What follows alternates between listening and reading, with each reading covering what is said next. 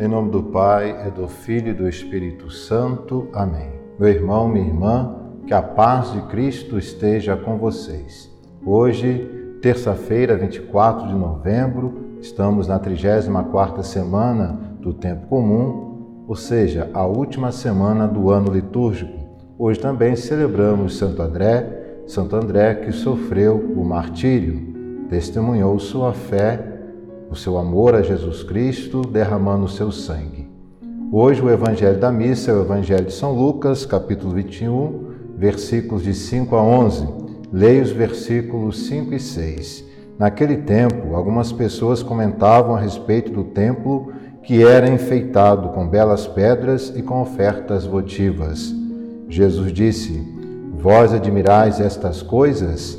Dias virão em que não ficará pedra sobre pedra, tudo será destruído. Nós vemos que nesta última semana do tempo comum, do ano litúrgico, o discurso de Nosso Senhor é, fala sobre o fim do mundo, o fim dos tempos. E aqui, as pessoas admiradas com a beleza do templo, Jesus falou, afirmou: dias virão em que não ficará pedra sobre pedra.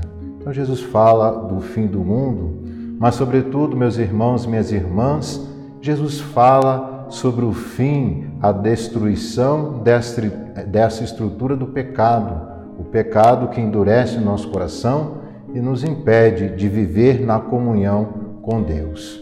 Então, esse tempo em que a palavra de Deus nos convida a essa vigilância, que nós estejamos preparados para a segunda vinda gloriosa de nosso Senhor Jesus Cristo. Esse tempo em que a Sagrada Liturgia nos convida a essa vigilância, também nos convida à conversão. A conversão, meu irmão, minha irmã, é para hoje. Não podemos deixar para buscar a nossa conversão, a perfeição da vida cristã para amanhã, Amanhã pode ser tarde.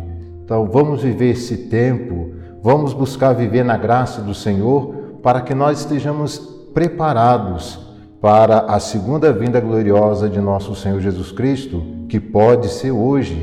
E uma pergunta é fundamental: estamos preparados?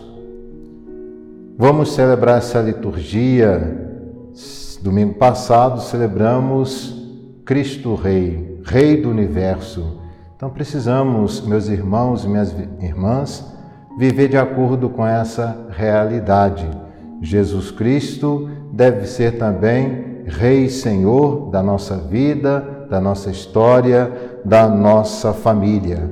E a própria liturgia nos enche de esperança, porque a liturgia, a palavra de Deus, nos afirmam ele está no meio de nós.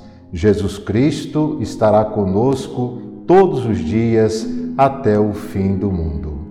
Em nome do Pai, e do Filho e do Espírito Santo. Amém.